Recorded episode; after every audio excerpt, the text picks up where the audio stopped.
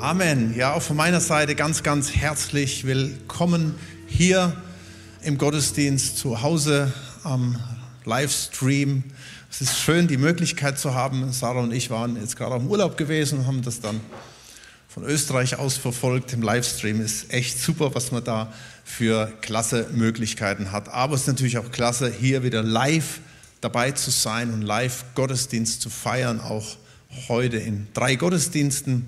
Das ist schön. Genau.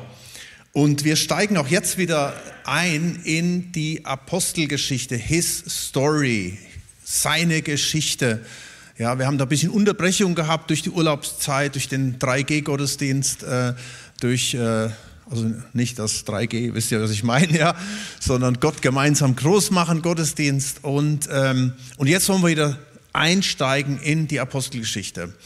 Ich, ist interessant. Ich habe jetzt mittlerweile mit einigen Pastoren gesprochen, die alle irgendwie die Apostelgeschichte lernen, ja, weil irgendwie sagt man, es ist so wichtig nach dieser Zeit back to the roots, ja, zurück zu den Wurzeln. Wie haben die das denn damals gemacht und äh, wie sollte das aussehen?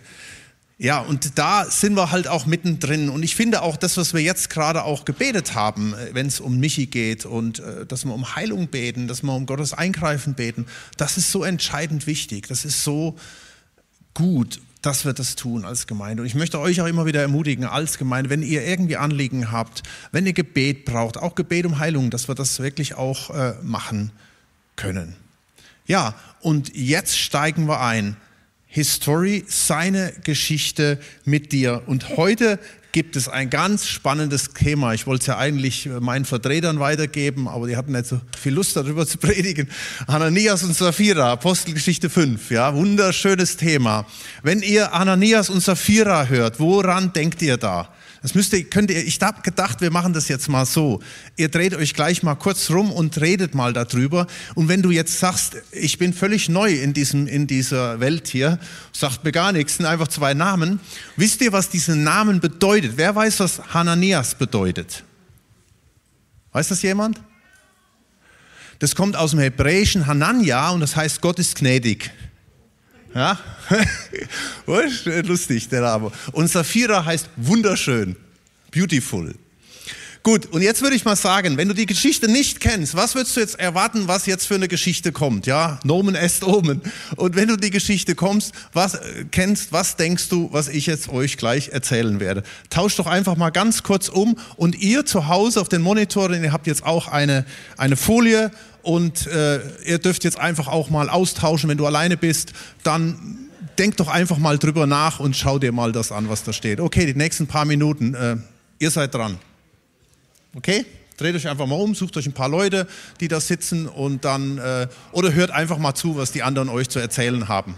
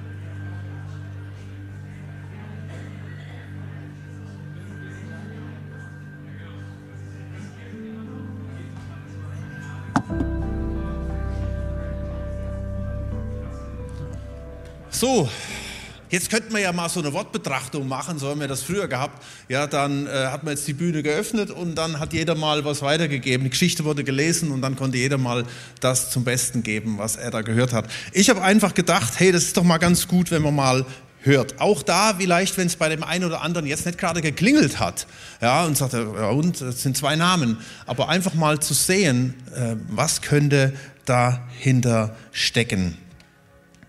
Ja, und ich hoffe, ich kann, mir gelingt es mit dieser Geschichte auch ein bisschen vielleicht das Gottesbild nochmal äh, zurechtzurücken. Da gibt es nämlich die unterschiedlichsten Auslegungen zu der Geschichte. Und für die, die jetzt schon gespannt sich fragen, oh, was, was hat es denn mit der Geschichte auf sich? Was ist das überhaupt? Wir schauen uns das jetzt mal gerade an. Und ich werde, während wir die Geschichte anschauen, mal kurz immer so, so ein paar Sätze dazu sagen, damit wir so das ganze Bild haben. Ja, das ist also Apostelgeschichte Kapitel 5, könnt ihr aufschlagen.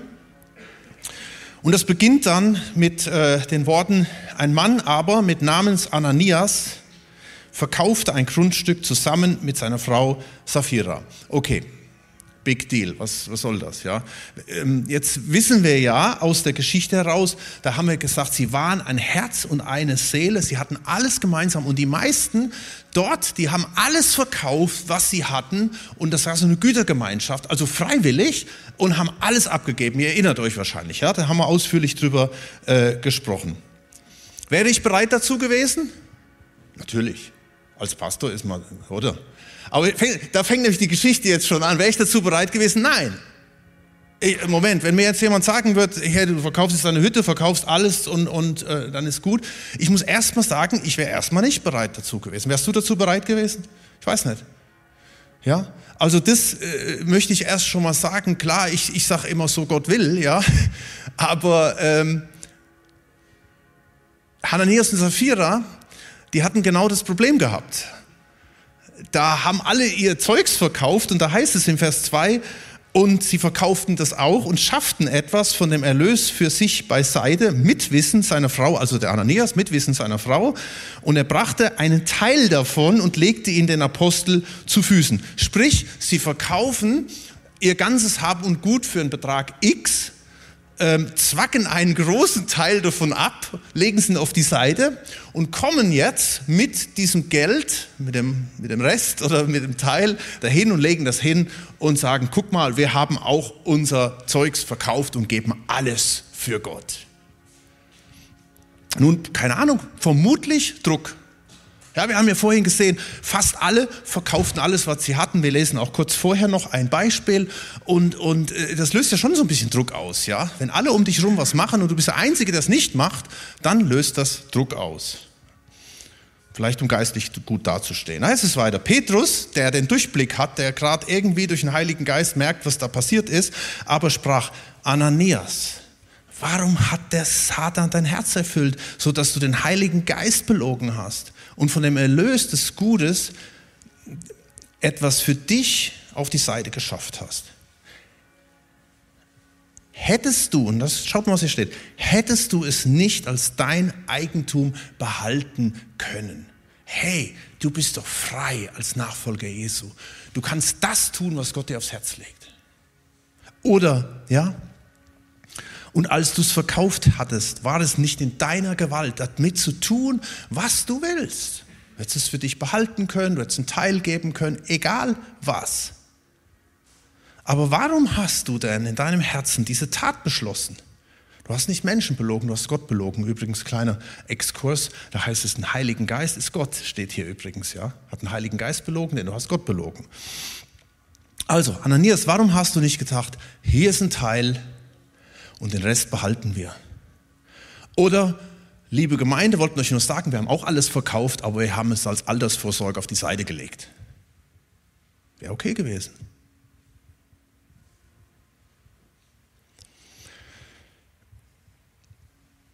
Aber hier heißt es, ihr habt den Heiligen Geist belogen und letztendlich geheuchelt. Und zwar reden wir hier von der Gemeinde. Wisst ihr, dass das Wort Gemeinde hier das allererste Mal in der Bibel steht? Das Ekklesia. Das allererste Mal taucht das Wort Gemeinde auf. Darauf komme ich gleich noch zu sprechen. Das ist ganz, ganz wichtig, dass wir das im Hintergrund haben, ja?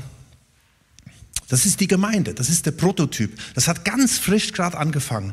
Als aber Ananias diese Worte hörte, jetzt kommt der Hammer, fiel er nieder und verschied. Und es kam eine große Furcht über alle, die dies hörten. Schock bei allen.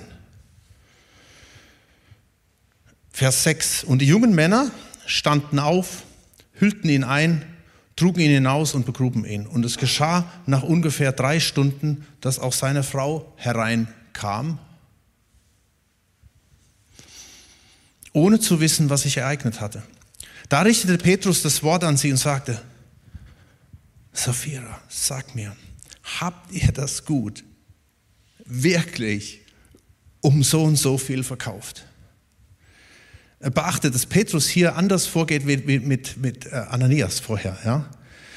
Äh, vermutlich auch aufgrund der heftigen Reaktion, die da passiert ist. Petrus hat ja nicht gesagt, so, du fällst jetzt tot um, sondern Petrus hat das ja einfach nur geäußert und pum, Ananias fällt um. Ja?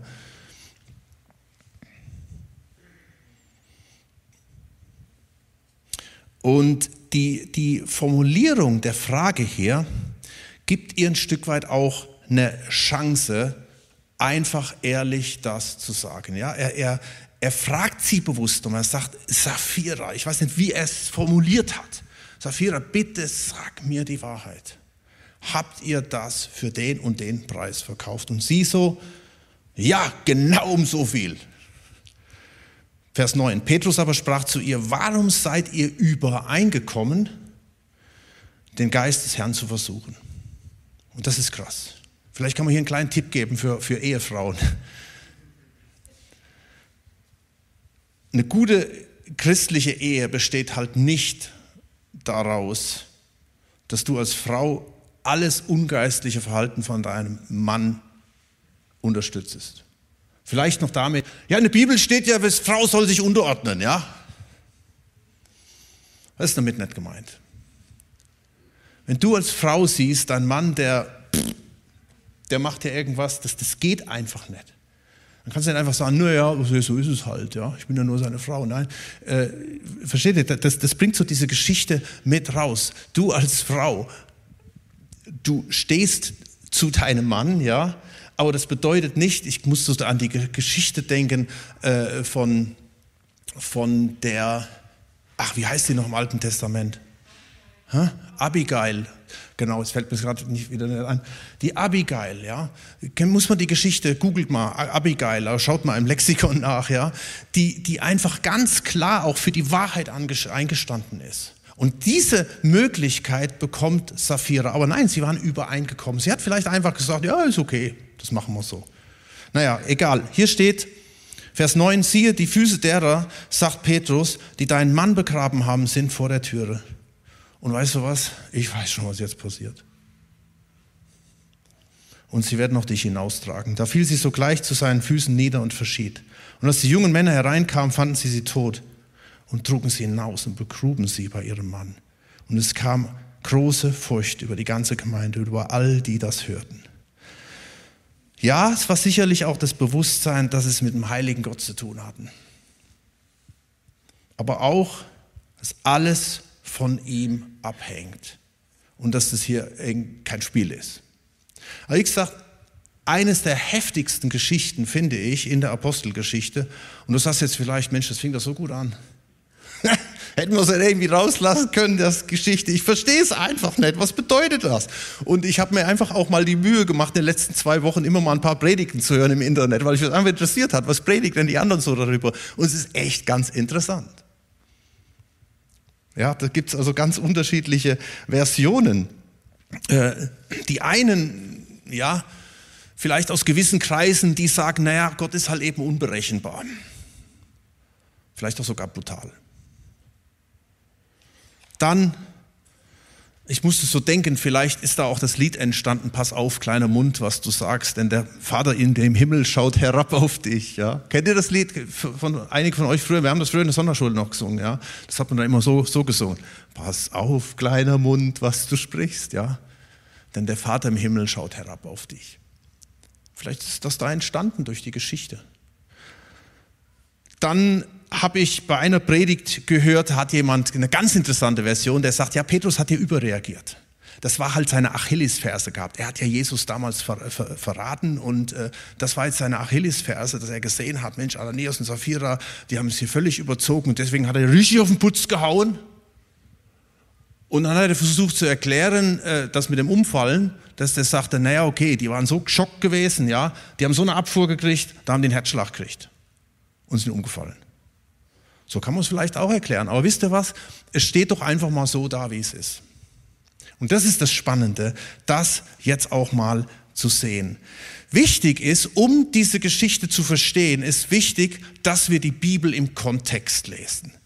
Und im Kontext sehen wir die Apostelgeschichte. Das sehen wir zum Beispiel, sie waren ein Herz und eine Seele. Im Kapitel 4 haben wir das alles nachgelesen. Sie teilten alles miteinander. Aber wir lesen auch, dass Gott mitten unter ihnen war und dass Zeichen und Wunder geschahen und dass sie Gottes Gnade erlebten. Und nochmal, was heißt Gnade nochmal? Unverdientes Geschenk. Ja, Erlösung, Gnade, Vergebung und Gottes Wohlwollen. Gott war bei ihnen gewesen. Und das Ganze fußt doch auf, auf, der, auf dem wichtigsten Vers in der ganzen Bibel, den wir irgendwann auch mal gehört haben und erlebt haben. Ja, Johannes 3, Vers 16. Denn so sehr hat Gott die Welt geliebt, dass er seinen einzigen Sohn gab, damit jeder, der an ihn glaubt, nicht verloren geht, sondern ewiges Leben hat. Und dann heißt es weiter und es sagt, Jesus zum Nikodemus, denn Gott hat seinen Sohn nicht in die Welt gesandt, damit er die Welt richte, sondern damit die Welt durch ihn gerettet werde. Gott ist gnädig. Gott ist gnädig. Ananias und Sapphira. Gott ist gnädig. Und das haben viele von uns schon erfahren. Das ist der Kontext. Er vergibt, er stellt wieder her, er hält vieles aus und vor allen Dingen er ist gnädiger, als uns lieb ist. So geht es mir wenigstens. Nach den vielen Jahrzehnten, wo ich schon mit Jesus unterwegs bin, ich habe schon so viel Gnade Gottes erlebt. Jetzt lese ich die Geschichte klar. Ich sage erstmal als jemand, der die Geschichte liest, liest hm, ich verstehe es nicht, aber ich sage da nicht gerade, boah, wie ist Gott so brutal, was macht er da eigentlich? Sondern ich sage mir höchstens mal, Moment mal, das passt nicht ganz rein in mein Verständnis, wie ich Gott kennengelernt habe. Und deswegen verstehe ich auch die Prediger, die sagen, na okay, der Petrus hat halt überreagiert, das war halt der Petrus, das war nicht Gott. Aber was, was geht denn hier ab? Nun, ich glaube, das Problem der beiden, das haben wir eben schon so ein bisschen rausgehört, Hananias und Sapphira geben hier vor, dass sie so großzügig sind dass sie so glaubensvoll sind, dass sie so geistlich sind, dass sie alles verkauft haben und es alles miteinander teilen. Und damit haben sie eigentlich zwei Fliegen mit einer Klappe geschlagen. Ja? Sie haben zum einen die Anerkennung der Gemeinschaft, dass sie sagen, oh ja, Ananias und Sapphira, großer Applaus, hier, guck mal hier, eine Million Euro wunderbar, vielen Dank und, und alle klopfen ihnen auf die Schulter. Und gleichzeitig hatten sie aber das Gefühl der Sicherheit gehabt. Ja? Sie hatten ja die Kohle zu Hause gebunkert. Versteht ihr? Also sie hatten praktisch beides. Sie hatten Anerkennung und Sicherheit. Auf Kosten von was? Auf Kosten von Heuchelei, von Lüge. Und das hier ist das erste Mal, wo das Einzug hält in der Gemeinde. Übrigens, ich muss mal eine Lanze für den Petrus brechen. Ich glaube nicht, dass er überreagiert hat. Der Petrus war, glaube ich, genauso geschockt wie alle anderen, dass, die, dass der Ananias umfiel. Weil der Petrus, einzige, schaut mal, lest mal die Geschichte, das Einzige, was der Petrus macht, der sieht Hananias, der ist voll überführt. Der Heilige Geist hat dem Petrus gerade im Moment genau dieses Bild gezeigt, was da abläuft. Heuchelei und alles. Und der Petrus, das Einzige, was er macht, er konfrontiert Hananias mit der Wahrheit. Und was passiert? Hananias fällt tot um. Ich glaube, Petrus war genauso geschockt. Ich glaube auch, dass er deshalb auch nochmal das anders ansetzt bei der Saphira. Nur als sie ihn knallhart auch anlügt, weiß er, was passiert. Das ist meine Version der Geschichte.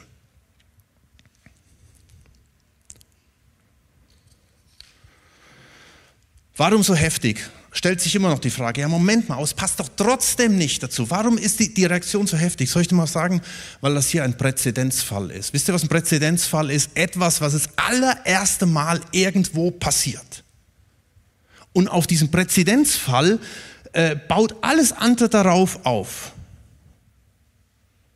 Der erste Fall von Heuchelei in Gottes brandneuer Gemeinde. Hier haben wir das erste Mal das Wort Ekklesia. Hey, hier kommt die Gemeinde zusammen. Hier passiert was. Hier ist Dynamik. Hier ist Power. Hier ist Leben. Und das allererste Mal passiert hier was, was völlig neu ist in der Gemeinde.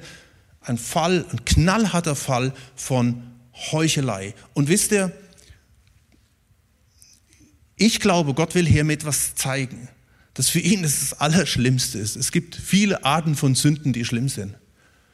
Und manchmal gibt es bei uns Christen ja immer wieder gewisse Sünden, die werden aufs Podest gehalten und andere, da redet man nicht drüber. Aber wisst ihr, ich glaube, Gott will hier ein Signal setzen, als Präzedenzfall zu sagen, das Schlimmste für Gott ist Heuchelei von uns Christen. Ich glaube, das ist die Message von, von dem Ganzen. Seit dieser Zeit ist dieses schlimme Gift in die Gemeinde Jesu reingekommen, durch alle Zeiten und zerstört die Gemeinde, zerstört unser Zusammenleben und ist letztendlich schuld an unserem Ruf. Dass Menschen sagen, oh, das sind doch alles Heuchler. Boah, die Christen sind alles Heuchler. Hat unsere Glaubwürdigkeit in Frage gestellt. War die Entstehung von Religion. Gott wollte nie Religion. Religion ist immer etwas Aufgebautes, ein, ein wunderschönes, ja, man geht in so einen wunderschönen Dom während des im Urlaub, aber wir gehen immer gerne in diese Kirchen, boah, die sind so bombastisch und, und, und du denkst, boah, hier ist, hier ist Leben, hier ist die Herrlichkeit Gottes, ja. Aber was ist, was ist innen drin? Präzedenzfälle, vielleicht das nur mal kurz am Rande, Präzedenzfälle in der Bibel waren immer krass. Und es war immer eine einmalige Sache. Der erste Präzedenzfall in der Bibel war Adam und Eva, wo sie gelogen haben, wo sie betrogen haben und sie flogen aus dem Paradies raus. Ein weiterer Präzedenzfall war, als ganz am Anfang die Stiftshütte gebaut wurde und das allererste Mal Gott angebetet wurde mit diesen Opfern. Und da ist die Rede, das könnt ihr nachlesen im, im äh, 3. Mose 10, dass die ersten Priester, äh, Nadab und Abio, so ein richtig krummes Ding gedreht haben. Ja, sie haben ein fremdes Feuer ge da, äh, gebracht. Da gehe ich jetzt nicht mehr groß drauf ein, aber pang, die fielen tot um. Weiterer Präzedenzfall ist Achan in, in Josua 7. Als allererste Mal, sie machen die Landeinnahme und sie erleben, wie die Mauern von Jericho umfallen und Gott sagt, hey, ich will alle Ehre haben und ihr nehmt nichts mit, ihr plündert nichts, ihr macht nichts. Und der Achan, der bereichert sich und ihn erwischt. Das allererste Mal diese schwere Strafe. Und das sehen wir genau auch hier. Präzedenzfall. Das ist die Geschichte. Die Gemeinde am Anfang, dynamisch, leidenschaftlich, voller Liebe, demütig, allesgebend, verkaufen alles, was sie haben, Transparenz. Ja, es gibt die Qualität der Verkündigung, zum Beispiel Apostelgeschichte 4, Vers 13. Sie waren freimütig. Die Qualität der Gemeinschaft, ein Herz und eine Seele. Die Qualität der Wunder, lesen wir das, der Schatten von Petrus sogar auf Leute, viele wurden geheilt.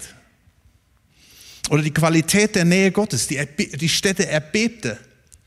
Versteht ihr? Es war so die Gegenwart Gottes. Das, das, das war Leben. Das hat die Leute angezogen. Und da heißt es ja am Anfang, die haben nicht mal evangelisiert. Da kamen die Leute scharenweise herbei, die haben gesagt, das ist anders.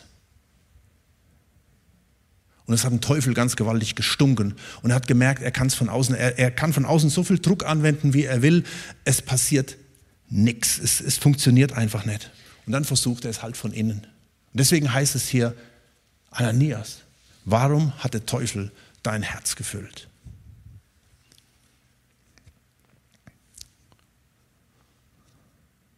Diese Geschichte soll eins klar machen und ich glaube, das ist ein ganz, ganz wichtiger Punkt. Was für Gott das Schlimmste überhaupt ist. Ich, ich sag's mal so. Für Gott ist nicht das Schlimmste die Heuchelei in der Politik. Für Gott ist nicht das Schlimmste der Egoismus unserer Gesellschaft. Für Gott ist nicht das Schlimmste der Narzissmus von den politischen Führern. Und für Gott ist auch nicht das Schlimmste die Lügen in den Medien. Für Gott ist das Schlimmste die Heuchelei seiner Gemeinde. Das ist für Gott das Schlimmste. Und da sind wir angesprochen. Und dies, das ist so ein Brennglas, so ein Fokus äh, auf diese Geschichte, dass wir immer wieder wachgerüttelt werden und sagen, oh, ist doch egal, ja. Und wir sind dann da vorne und predigen dann über die ganzen Corona-Maßnahmen und Corona-Diktatur und die böse Welt und da haben sie kurz wieder abgesägt, genau, sind alles Heuchler und die sollen mal aufräumen in ihrem Laden. Oh Herr, danke, dass wir nicht so sind wie die da draußen. Und Gott sagt, hey, stopp mal, ich habe ein ganz anderes Problem. Das ist nicht mein Problem. Mein Problem seid ihr. Oder auch nicht, ja. Preist den Herrn, wenn es nicht so ist. Aber einfach, dass wir hier den Fokus drauf legen, dass Gott sagt, Gott ist, und wisst ihr, und das ist ja das, das, das Tolle an der Geschichte, ähm, diese Geschichte ist eigentlich genau ein Beispiel davon, dass Gott gnädig ist. Der Beweis geht durch die ganze Geschichte.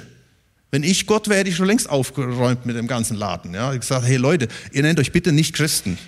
Ihr nennt euch bitte nicht nach meinem Namen. Ja? Das, das, das habe ich nie vorgehabt. Einfach immer wieder back to the roots und das wusste Gott, dass jetzt in vielen, vielen Gemeinden und Bewegungen die Apostelgeschichte gelehrt wird und je, alle ärgern sich, Mist, jetzt kommt Kapitel 5, mal gucken, ob ich nicht einen Gastredner habe, der darüber sprechen kann, ja. Ja, versteht ihr? Aber nein, Gott wusste das. Gott weiß, dass wir jetzt durch die Apostelgeschichte lernen und die Apostelgeschichte 5 kommt dran und wir müssen jetzt äh, darüber sprechen und uns bitte nicht verbiegen, dass das da steht und dass Petrus in die Schuhe schieben oder Gott in die Schuhe schieben oder Ananias und Sapphira, sondern dass wir einfach sagen, hey, diese Story soll uns was lehren. Diese Story soll uns lehren. Zum einen mal, Gott ist gnädig, Halleluja, er ist gnädig mit mir. Wie oft habe ich schon geheuchelt? Wie oft habe ich Dinge vorgegeben, die nicht echt waren? Gott ist gnädig, er vergibt, er stellt wieder her. Aber auch gleichzeitig zu sagen, es ist halt eben nicht egal. Und auch nicht die da draußen. Boah, guck mal, was da alles läuft. Nein, lass uns mal erst an die eigene Nase fassen und lass uns zurückkommen. Lass uns hier, hier in Echtheit den Glauben leben und es so leben, wie Gott das von uns möchte. Wenn ihr, wenn ihr Jesus, wenn ihr die Evangelien lest, Schaut doch mal, mit was hat denn Jesus die größten Troubles gehabt? Jetzt sagst du vielleicht, ja, die Pharisäer und Schriftgelehrten. Nein, das ist ja die Message dahinter. Die Message ist dahinter, Jesus hat die größten Probleme mit den Insidern gehabt. Mit den Frommen. Ich sage deswegen immer nicht die, die, die Juden oder die Pharisäer, die Schriftgelehrten, sondern ich sage, das sind die Frommen. Damit hat Jesus seine größten Troubles gehabt. Ja? Und deswegen sagt er zum Beispiel in Matthäus 23, ähm, Vers 27, ihr gleicht übertünchten Gräbern, die von außen zwar schön scheinen, inwendig aber voll Totengebeine und aller Unreinheit sind. So scheint auch ihr von außen zwar gerecht von den Menschen, von innen, aber seid ihr voll Heuchelei und Gesetzlosigkeit. Das ist schon krass, was er da sagt. Das erste Mal habe ich verstanden, was Tünche ist. Ähm, wo ich in, in, vor vielen Jahren in Afrika war, da war dieser der Präsident Mobutu, der damals noch herrschte sozusagen, und er kam in diesen nach Nordost-Zaire, in den heutigen Kongo, zu Besuch. Und einen Monat vorher haben sie die ganzen Gebäude mit Kalk getüncht. Das war so eine Kalk-Wasser-Gemisch. Und es war das Billigste, was es gab. Und plötzlich waren diese ganzen dreckigen Lehmhütten, die waren alle weiß. Das sah richtig schön aus. Ja? Als der Präsident weg war, fing die Regenzeit ein, an und der ganze, das ganze Zeug lief runter und du hast wieder die natürliche Schönheit gesehen. Ja?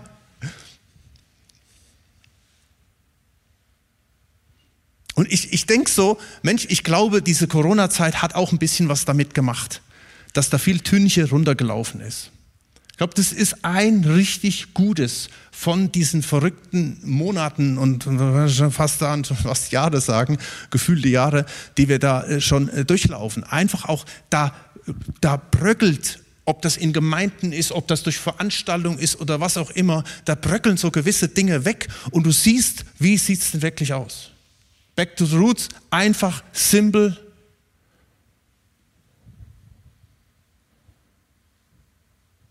Wisst ihr was, was ähm, Heuchelei heißt ja Hypokritis in, äh, in Griechisch und das wird übertragen, das hat ein Ausleger mal gesagt, jemand, der eine Maske trägt. das passt ja auch so ein bisschen. Nur jetzt will ich nicht sagen, äh, ja, genau, ich trage ja keine Maske hier, ja. Äh, nein, äh, das, das ist nur, versteht ihr, das ist, das ist nur was Äußerliches. Ich glaube, das Gegenteil ist gerade der Fall. Ich glaube, dadurch, dass wir gezwungen werden, jetzt Dinge zu tun, das löst etwas in uns und wir hinterfragen auch. Das ist auch völlig in Ordnung. Wir hinterfragen auch. Es gibt auch Leute, die hinterfragen auch den Sinn und Unsinn von Gemeinden. Und ich glaube, auch da sind wir gefragt, wirklich neu auch zu schauen, was ist eigentlich Gemeinde? Ist Gemeinde einfach ein Ort, wo wir hinlaufen und eine Stunde absitzen nach Hause gehen? Oder ist Gemeinde eine, eine Art der Gemeinschaft, wo wir zusammenkommen? Und da haben wir auch Hausaufgaben zu machen. Und da, da möchte ich auch, dass wir da gemeinsam irgendwie auch unterwegs sind. Auf jeden Fall gilt, Gott ist gnädig und Gott hat etwas vor mit unserem Leben. Ähm, ich habe dann mal geschaut, ähm, wo wird denn so in der Bibel von Heuchelei gesprochen? Ich habe festgestellt, Jesus war der, der am meisten über Heuchelei gesprochen hat. Ja? Und Jesus gibt hier vier Tipps, habe ich wenigstens gefunden in, in Matthäus 6, 1 bis 5. Jesus gibt vier Tipps, wie wir als seine Gemeinde, wie du, wie ich, wie wir mit Heuchelei umgehen können. Damit wir halt eben äh, das nicht so machen wie der Hananias und wie Sapphira. Der erste Tipp ist dein Leben. Da heißt es in Matthäus 6, Vers 1, habt Acht, dass ihr eure Gerechtigkeit beziehungsweise eure Wohltaten, das, was ihr tut, was ihr lebt, nicht übt vor den Menschen, um von ihnen gesehen zu werden. Sonst habt ihr keinen Lohn bei eurem Vater, der in den Himmeln ist. Also, wir wollen ehrlich sein. Wir wollen Transparenz üben, wollen authentisch sein. Und es ist ja doch so, vor Gott können wir eh nichts vormachen. Vor Gott sind wir wie ein offenes Buch. Gott können wir nichts vormachen. Wir können, wir können große fromme Reden schwingen und eigentlich äh, sollten wir das doch wissen. Gott können wir nichts vormachen. Wir müssen ihm auch nichts vormachen. Und wir wissen plötzlich, wir wissen, wir sind von Gott geliebt, wir sind von Gott anerkannt. Er vergibt uns, er stellt uns wieder her. Ja, da passiert Heuchelei, da passieren Lügen, all diese Dinge. Und wir kommen zu ihm und Gott ist gnädig. Ananias. Ja, Gott ist gnädig. Und wir kommen zu ihm. Wir dürfen ihm danken, dass er uns gnädig ist, dass er uns immer wieder vergibt. Und weil wir vor Gott transparent sein können, hey, eigentlich ist es so, was haben wir eigentlich zu verlieren? Wir haben alle Anerkennung bei Gott. Wir haben alle Sicherheit und Geborgenheit bei ihm. Und darum dürfen wir das auch im Leben miteinander tun. Das ist eigentlich eine ganz einfache Formel. Ich brauche doch das gar nicht mehr um mich herum, dass alle mir irgendwie auch zu jubeln. Lassen wir doch einfach das fromme Theater. Ich glaube, das ist, das ist auch ein ganz wichtige, wichtiges Ding. Ja? Wir haben uns manchmal selbst so gesetzliches Zeugs aufgebaut und wir meinen, das muss jetzt so sein. Wir müssen jetzt nach einer bestimmten Struktur, zum Beispiel den Hauskreis gestalten, dass man einfach auch nochmal sagen kann, hey, lass uns nochmal back to the roots, zurück auf Null und einfach gucken, worauf kommt es eigentlich drauf an. Vielleicht beginnt das auch schon, dieses Leben auch im Reden miteinander.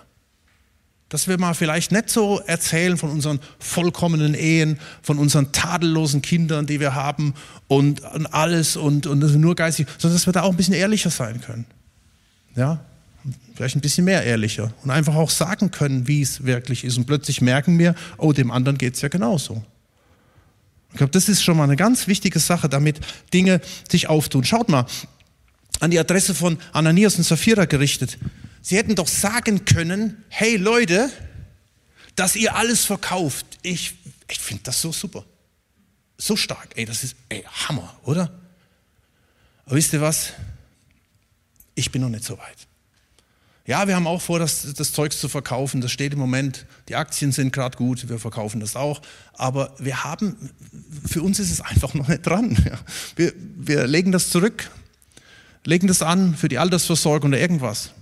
Und es wäre okay gewesen. Es wäre völlig okay gewesen.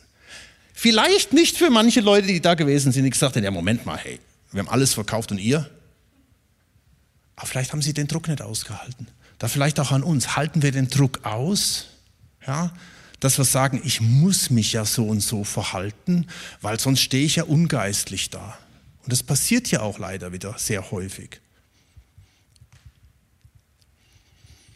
Tipp 2. Tipp 1, dein Leben. Tipp 2, dein Geben äh, Matthäus 6, Vers 2. Wenn du nun Almosen gibst, sollst du es nicht vor dir rumposaunen lassen wie die Heuchler in den Synagogen und auf den Straßen, damit sie vor den Menschen geehrt werden. Wahrlich, ich sage euch, sie haben einen Lohn dahin. Hey, wir wollen aus Liebe zu Gott leben und geben. Ja, ob das Geld ist, ob das Gaben ist, ob das Zeit ist, einfach aus Liebe zu Gott. Nett, damit die anderen Leute sagen, boah, der ist ja super geistlich, der bringt sich so ein, das ist ja so stark. Und ich glaube, das ist auch ein, ein, ein ganz, ganz, ganz wichtiger Punkt, auch gerade wenn es ums Geld geht. Vielleicht ist das auch so eine Lektion. Ich habe auch schon in der Vergangenheit, ja, da hat mir irgendjemand Geld gegeben. Ja, Gott hat mir das aufs Herz gelegt, um dann äh, zu hören, hey, ich bin so dankbar, boah, hey, ich weiß, wir haben das, wir haben, mal früher haben wir einen, einen Missionar, da waren wir ganz am Anfang im Dienst und haben ihm eine Waschmaschine gekauft.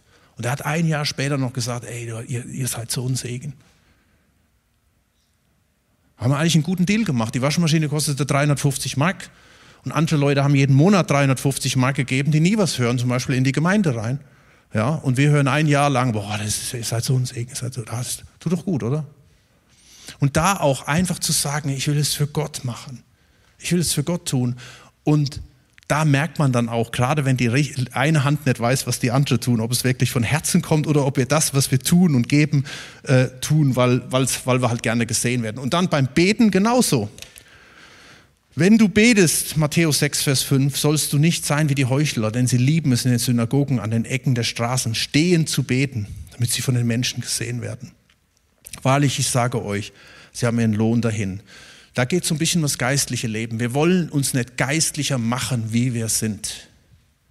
Und das wissen wir. Ich meine, ich bin schon so lange, ich würde mal fast sagen, in dem Business drin, ich weiß ganz genau, wie ich mich zu verhalten habe.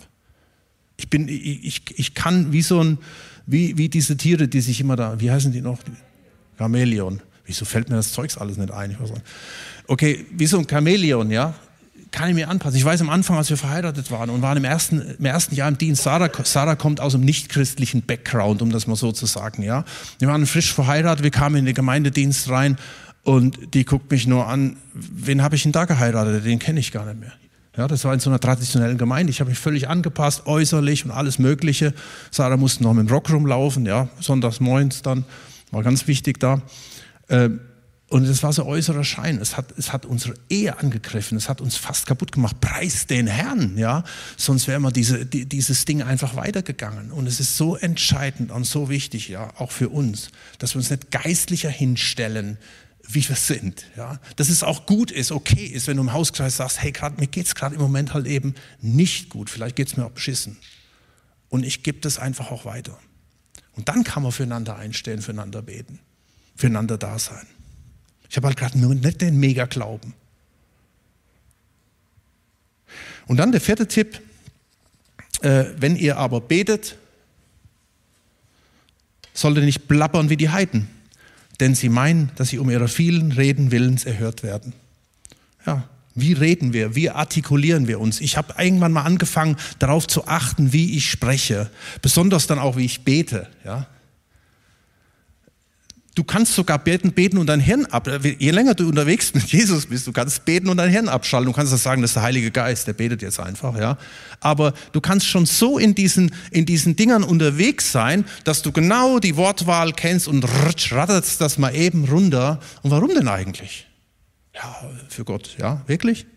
Oder ist es vielleicht für den anderen? Und da möchte ich aber an der Stelle auch gleichzeitig sagen, äh, hab Mut zu beten. Ich weiß, die meisten, die sich nicht trauen, öffentlich zu beten, die sagen dann halt, ja, ich kann halt nicht so beten wie die und wie der.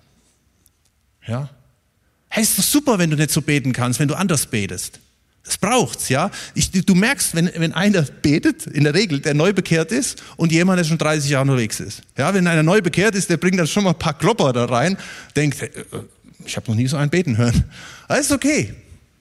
Dass wir ehrlich werden, dass wir mit Gott kommunizieren, dass wir uns, wie gesagt, auch da wiederum nicht geistlicher hinstellen, äh, äh, gerade durch unser Reden auch. Ich kann zum Beispiel sagen, ich kann zum Beispiel sagen, jetzt kommt mir in den Sinn, ich sollte eigentlich da mal den Bernd anrufen und mit dem, mit dem mal, äh, mal fragen, wie es ihm geht. Und dann rufe ich den Bernd an und der Bernd sagt, boah, hey, dass du mich jetzt gerade anrufst, das ist so super.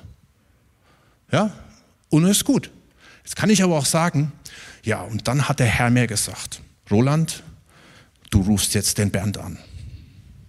Und dann hat Gott, dann habe ich Gott nochmal gefragt, soll ich jetzt wirklich den Bernd anrufen? Gott sagte mir, ja, mein, mein Sohn, ruf den Bernd an. Und dann rufe ich den Bernd an und dann klingt das doch schon wieder ganz anders. Ja? Und dann hörst du da die Leute vorne reden, vielleicht auch manchmal von der Kanzel, was sie, wie sie alles Gott erleben, was sie tun und du sitzt da, also ich erlebe nicht so. Und weißt du was? Du hörst vielleicht Gottes Stimme viel mehr, als du denkst. Und du musst dich dann wiederum nicht ungeistlicher machen. Ja, versteht ihr? Das sind so, so Dinge, wo wir uns gegenseitig dann manchmal auch unter Druck setzen.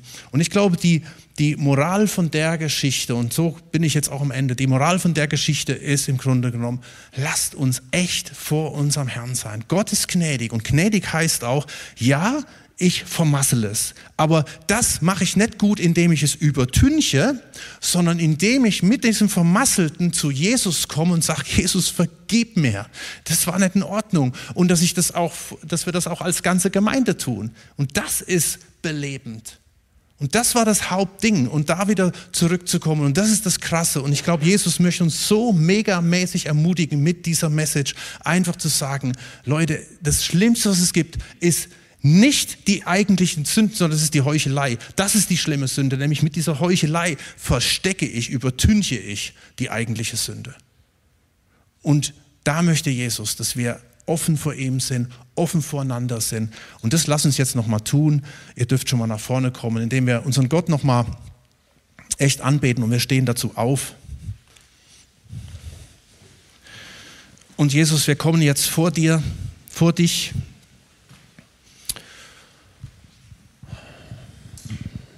Und legen dir einfach jetzt mal alles, alles hin.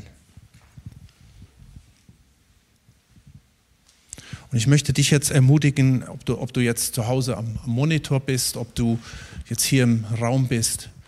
Ich glaube, wir können Gott keinen größeren Gefallen tun, als frei zu werden von allem, was mit Heuchelei zu tun hat. Vielleicht nennen wir es anders, vielleicht, ja, vielleicht umschreiben wir das auch wieder irgendwie, aber wir tun Gott den größten Gefallen, indem wir zurückkommen zu ihm. Vielleicht braucht es da auch Buße. Heiko hat letzte Woche über, auch über den Esau gesprochen. Und beim Esau, das ist mir noch nie so bewusst gewesen, wo es bei Esau heißt, Gott fand keinen Raum zur Buße in, im Leben von von Esau oder es gab keinen Raum zur Buße, weil Esau sein Ding gemacht hat. Er wollte einfach sein Ding machen, nach außen gut dastehen und noch gesegnet werden. Oh, und Herr, wir kommen jetzt zu dir. Wir legen dir jetzt alles hin. Wir wollen echt sein.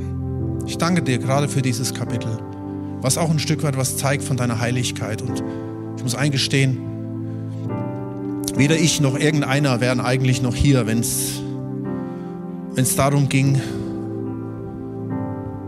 völlig frei von dem zu sein. Aber das Gute ist, Gott, Hanania, du bist gnädig. Und deswegen kommen wir jetzt alle miteinander auch vor dich, um einfach alles hinzulegen. Als Einzelne, als, als deine Gemeinde als Pastor, als Ältester, als Diakon, als Leiter, als Mitglieder, Besucher.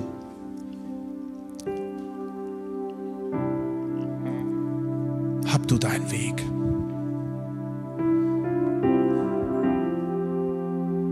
Reinige uns von allem, was nicht echt ist, von allem, was geheuchelt ist. Und manchmal müssen wir dich einfach auch bitten, Lasst uns regnen, dass diese Tünche erstmal runtergeht. Vielleicht sind wir ja selbst geblendet von der Tünche und meinen, es ist alles im Besten in Buddha.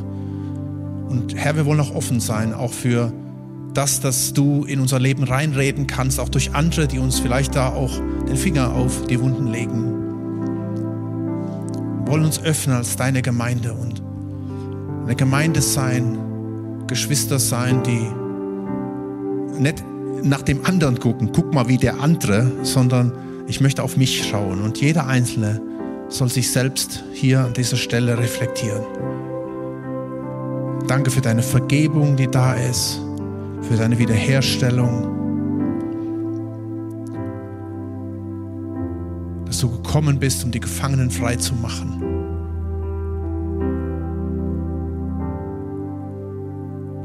Herr, hilf uns wieder zurückzukommen zur ersten Liebe zur ersten Dynamik der ersten Gemeinde.